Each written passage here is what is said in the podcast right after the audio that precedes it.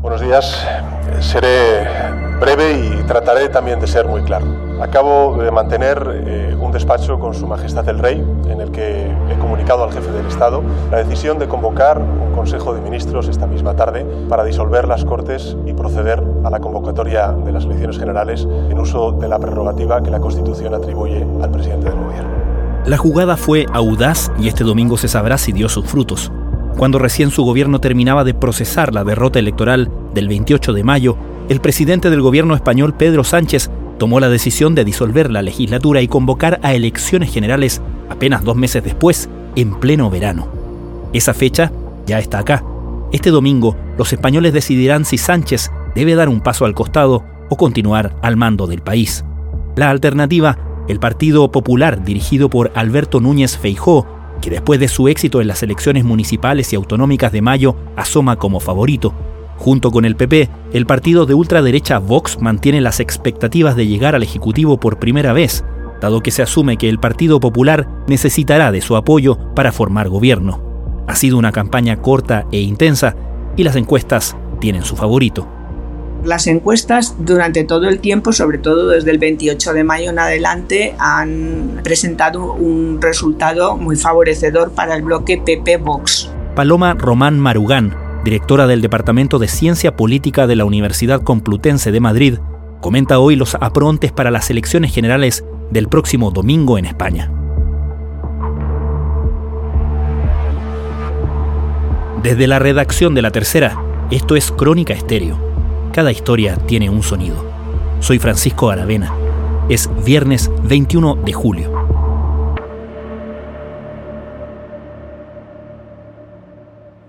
cuando el presidente del gobierno decidió eh, cerrar la legislatura y convocar nuevas elecciones de forma pues bastante precipitada, como todos sabemos, para una fecha de 23 de julio que no, no, no consumía ni dos meses exactos desde las elecciones municipales, pues todos sabíamos que iba a ir todo muy, muy deprisa y efectivamente así ha sido porque los los plazos legales nos han ido o han ido imponiendo a los políticos pues todos los pasos que están dando con la celeridad que se están produciendo y digamos que está todo dentro de lo lógico con una premura de estas características. Pues vamos a analizar qué hay detrás de esta estrategia, de este giro de guion de Pedro Sánchez. Hablamos. A su juicio, las fuerzas políticas lograron sus objetivos para llegar em, de manera óptima a la elección. Estoy pensando particularmente en el peligro que usted nos mencionaba la vez anterior que hablamos de la dispersión de la izquierda que al parecer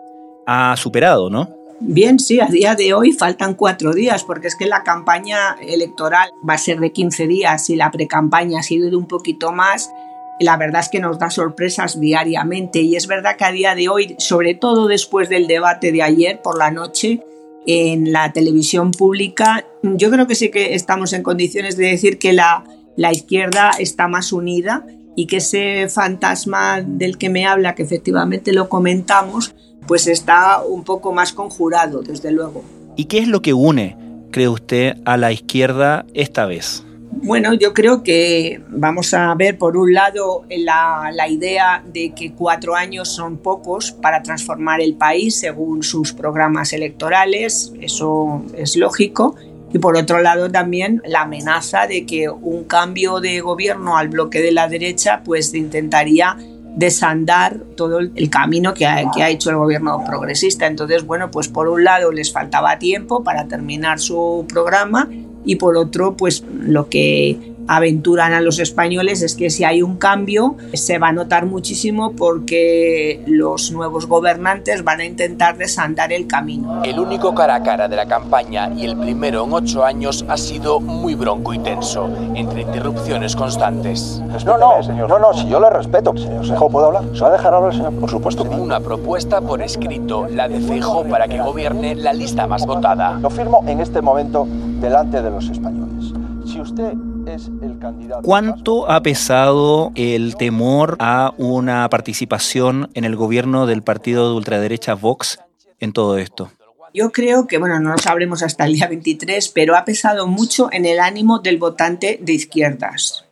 El votante de derecha menos, bueno, por supuesto al votante de Vox nada, estupendo y aplauden lógicamente la campaña y que lleguen al poder cuanto antes. El votante del Partido Popular, salvo el que sea un poco más, más centrado, quizá el antiguo votante del Partido Socialista, que se ha podido pasar al Partido Popular, sí le haya asustado ver cómo va Vox y cómo va, se va conduciendo en los gobiernos eh, autonómicos donde está participando, ¿no?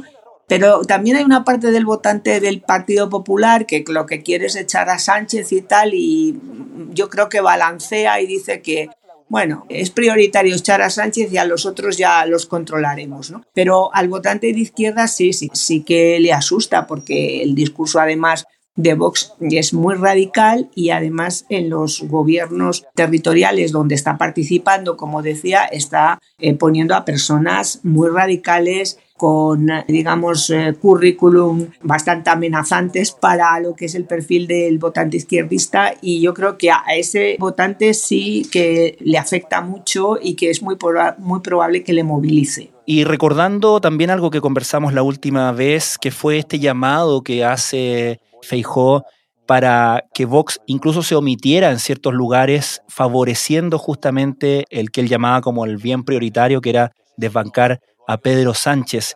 ¿Usted ve un camino ahí para esa posición o en realidad las cosas se están jugando en izquierda versus derecha y sin esos matices? Sí, vamos, mm, tendría que ganar el Partido Popular por mayoría absoluta, o sea, por 176 diputados o más, para que gobernara solo y Vox estuviera allí sentado sin poder decir nada. ¿Eso se ve factible o no?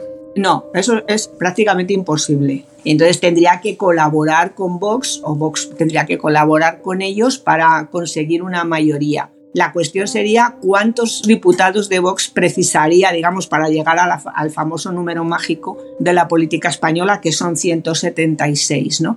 Pero ya han advertido los dirigentes que ellos gratis no van a dar ningún voto, que ellos quieren entrar en los gobiernos. Entonces, claro, eso le complica mucho a esa, esa visión paradisíaca de Feijó de poder gobernar en solitario, ¿no? Tendría siempre, por decirlo si me permite, con una expresión un poco popular, tendría siempre el aliento en la nuca de Vox. Lo bueno de todos estos que me han precedido es que ahora yo puedo bajar un poco el tono. Porque ya, ya estáis satisfechos y, bueno, igual yo también me caliento. ya, veremos. Hay que ser un poco pajarraco para haberse agarrado al poder durante cuatro años como una garrapata para aprobar los presupuestos con todos los enemigos de España y de repente cabrearse como un niño mimado, enfadado con el resultado del 28 de mayo y decir, ahora elecciones el 23 de julio, cuando más aprieta el calor. A ver si la gente está en la playa y no me rechaza tanto no me odia tanto como para acudir a votar en masa y se quedan allí en sus tumbones. Y al respecto, ¿con qué discurso se ha manejado considerando este escenario Vox en la campaña? Bueno, Vox por un lado, en la parte programática de, de lo que son sus ideas y sus políticas públicas de una forma bastante radical y muy clara. De hecho, Ayer creo que fue el propio Santiago Abascal comentó que si ellos entran en el gobierno en Cataluña va a subir la tensión porque ellos no van a estar dispuestos a confraternizar con nadie. Es decir, que ya ahí hubo una inyección fuerte de tensión. Pensábamos en un principio que esas podían ser palabras de algún líder de la izquierda, pues no, fue del propio Abascal quien hizo esa consideración bastante bastante dramática. Entonces, mm, vamos a ver, eh, la campaña de Vox es una campaña transparente con respecto, como digo, a sus valores y a sus políticas públicas, pero también a su intención desde el primer día de que ellos van a entrar en el gobierno, van a compartir gobierno con el Partido Popular. Lo único cierto es que él se ha bajado un poco, pero se ha bajado Falcon se ha metido en los platós y allí solo está el entrevistador y él. Él está solito. Y nosotros estamos en las plazas, en las calles, con los españoles que vuelven a responder y que quieren la alternativa. Aquí estamos, Sánchez. Sal de los platós, sal a la calle. En ese sentido, Vox está poniendo por delante su identidad más allá del cálculo sobre la derrota de la izquierda versus la derecha, ¿no? Sí, Vox lo tiene muy claro y no lo esconde. Ya hemos llegado hasta aquí, desde el año 2018 estamos en las instituciones, ahora queremos llegar a los gobiernos, estamos llegando y ahora vamos a dar el gran salto al gobierno de España. Este es mi programa y además nos necesita el Partido Popular para gobernar, por lo tanto, volviendo también a otra frase bastante popular, por lo menos en España, estos son lentejas, o las tomas o las dejas. Mm. Es decir, que ellos no, no están abiertos a medias tintas, en absoluto. Claro, esto es lo que está complicándole la vida mucho a Fijo, muchísimo. No voy a negociar el Estado Esté como esté, o sea, no lo va a negociar. Quiero decir que la cosa va de ideología o de aritmética. O sea, dependiendo de los números y de los votos que saquen o de ideología y hay cosas que son líneas rojas y de ninguna manera supuesto que hace falta repetirlas. yo, yo, yo no voy a lo digo con toda honestidad y con todo respeto yo no soy Pedro Sánchez no soy Pedro Sánchez ¿Se puede hacer un paralelo en ese sentido con lo que sucede en la izquierda entre el PSOE y la izquierda que está, valga la redundancia, más hacia la izquierda, que es eh, la de sumar con la candidata Yolanda Díaz? ¿Hay un juego también ahí de identidad? No tanto, o sea, algo tímidamente, pero ayer en el debate de ayer por la noche quedó clarísimo que iban juntos, que eso era un ticket electoral que los dos eh, confesaron abiertamente que gobernarían el uno con el otro y que reproducirían un gobierno de coalición. No, no, nada que ver. Hombre, por supuesto, cada uno tiene, son partidos diferentes, eso lo dejaron claro. Yolanda Díaz le dijo a, a, Sánchez que había cosas que no le gustaban, pero vamos, pellizco sin importancia. De hecho, la prensa hoy reproduce esa idea de unión que presentaron ayer tanto Sánchez como Díaz. Yo a contestar aquí un examen con usted. Usted acaba de afirmar que estamos destruyendo la economía y que no hacemos políticas para los agricultores. Le voy a, le voy a dar el dato. Tenemos más trabajadores en la agricultura que nunca, 750.000, que nunca. La verdad es que me conmueve el señor Abascal porque se preocupa mucho por la gente humilde, por la gente que efectivamente no llega a fin de mes. Por eso no, no entiendo por qué se han opuesto sistemáticamente a las subidas del salario mínimo interprofesional, a la regularización de las pensiones. ¿Existe alguna predicción consistente en la encuesta?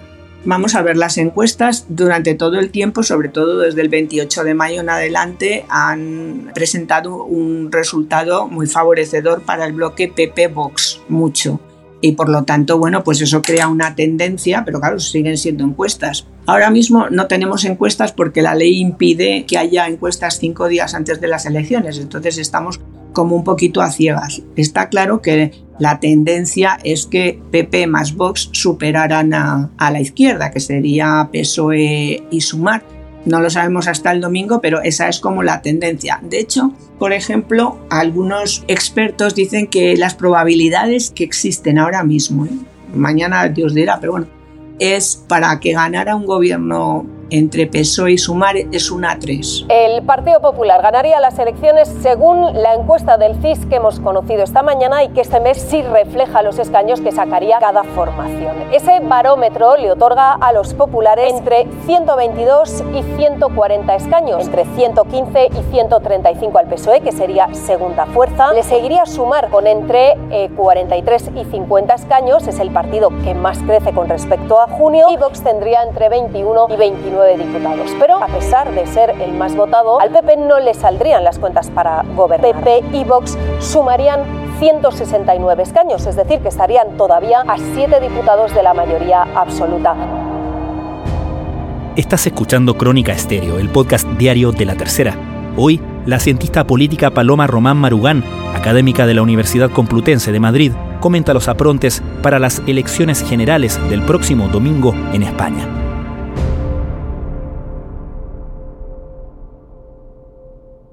El presidente del gobierno, Pedro Sánchez, entonces me imagino que ha tenido que hacer una campaña más eh, agresiva en ese sentido o no necesariamente.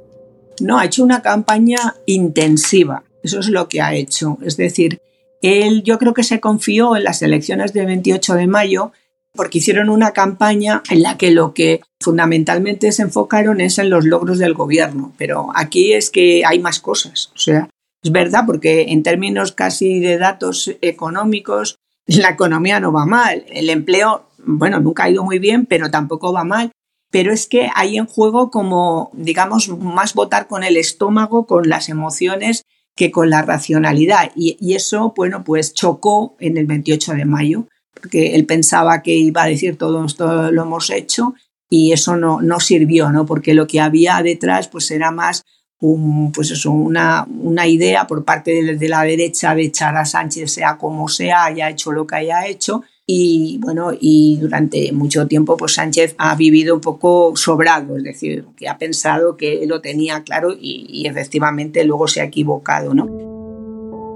Entonces lo que ha hecho en esta campaña ha sido una campaña muy intensiva, menos institucional en el sentido de, de los mítines, aunque ha hecho muchísimos, pero sobre todo lo que más ha destacado eh, de cambio de estrategia ha sido que ha hecho un periplo por todos los medios de comunicación donde ha querido barra podido para presentar su programa o, para hablar del balance de su gobierno. Es decir, se ha acercado lo más que ha podido eh, a la calle, aunque sea a través de los medios de comunicación, no puede ser de otra manera, para darse más a conocer y no estar en la Torre de Marfil de Moncloa, que es lo que ha hecho o lo que hizo para las elecciones del 28 de mayo. La ciudadanía quizá no lo sabe, pero en el País Valencià, Vox y PP gobiernan y están prohibiendo publicaciones en catalán. Yo les quiero regalar aquí a la señora Gamarra y al señor Espinosa dos revistas que están prohibiendo. Es, una, es un... Es Mencionaba el tema de Cataluña y las declaraciones que hizo el líder de Vox respecto de las tensiones que se generarían en un eventual gobierno de PP con Vox en Cataluña en particular. ¿En qué otras regiones se anticipan ese tipo de, tensiones y qué tan complicado puede ser eso para un eventual gobierno de PP Vox? Bueno, el Cataluña está claro porque bueno, estamos saliendo desde el año 2017, que fue el famoso referéndum que se, perdón, declaración de independencia, uh -huh. pues han ido cediendo las tensiones, bueno, por una serie de circunstancias, ¿no? Que lógicamente pues Sánchez atribuye a él y los demás se lo echan en cara, ¿no? Entonces, lo que dijo ayer Abascal fue que él no iba a consentir que en Cataluña estuvieran como están ahora, que a él le parece que, bueno, que han ganado la partida al Estado, ¿no? Entonces, bueno, en Cataluña sería muy problemático, desde luego, porque lo ha anticipado el propio Abascal, ha hablado de un nuevo artículo 155, pero obviamente también como Vox tiene un programa recentralizador del Estado, pues eso iba a afectar lógicamente al País Vasco, a Galicia, sobre todo a todos los territorios con lenguas cooficiales. Todo eso iba a, a crearse nuevas tensiones en territorios que ahora mismo no las hay, pero bueno, es lo que tiene cuando alguien llega al gobierno y, y es votado y, y, tiene un programa y lo quiere llevar adelante, pero lo ha avisado, ¿eh? ha avisado que habrá tensiones. Lo que les puedo asegurar es que es un mal negocio hacer eso, porque no van a hacer desaparecer a las miles de personas, a las millones de personas que hablan eh, el catalán. Finalmente, Paloma, vimos hasta hace poco cómo el Partido Popular fue escenario de una lucha intestina bastante brutal que terminó justamente en el liderazgo de Feijó. Esas fisuras internas, ¿cuán superadas están y cuánto pueden amenazar la estabilidad de un eventual gobierno del Partido Popular?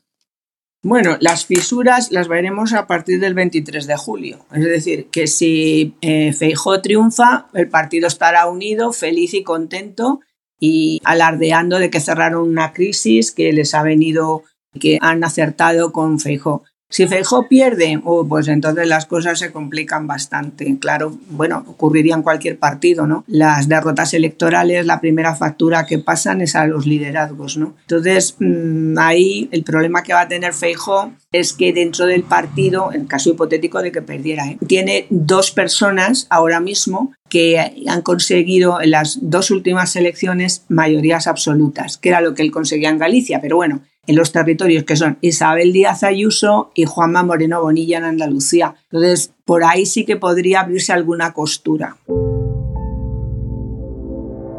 Se dijo que Pedro Sánchez, una de sus motivaciones para adelantar las elecciones después de la derrota en las elecciones municipales y autonómicas, era prevenir algún tipo de revuelta interna, algún tipo de eh, discusión a su propio liderazgo dentro del PSOE. En un escenario donde el PSOE se ha derrotado este domingo, ¿significa la salida de Pedro Sánchez o no necesariamente? Bueno, no, no, no lo sabemos porque no tenemos una bola de cristal, pero vuelvo un poco al argumento anterior. Los partidos cuando pierden realmente tienen una crisis de liderazgo, uh -huh. bueno, es lógico, ¿no?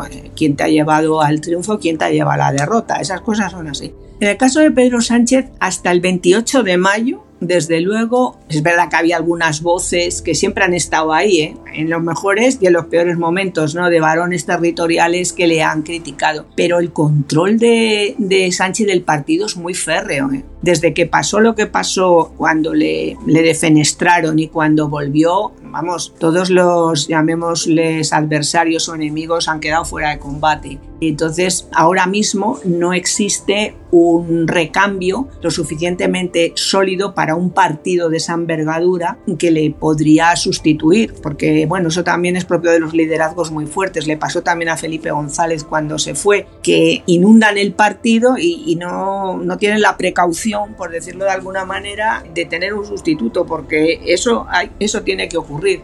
También le ocurrió a Zapatero.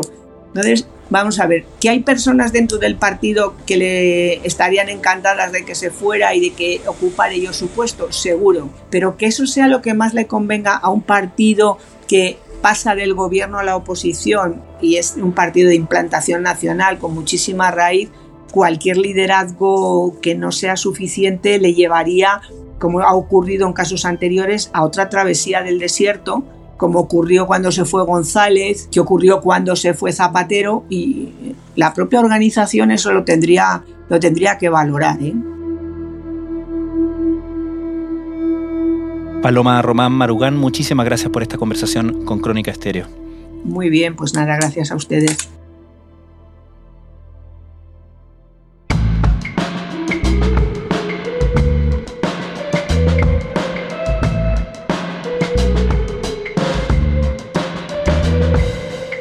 Crónica Estéreo es un podcast original de La Tercera.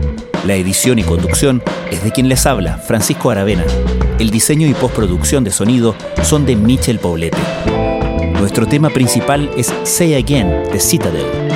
Escucha todos nuestros episodios en Spotify o en tu plataforma favorita de podcast y en latercera.com. Nos encontramos el lunes en una nueva entrega de Crónica Estéreo. Cada historia tiene un sonido el podcast diario de la tercera.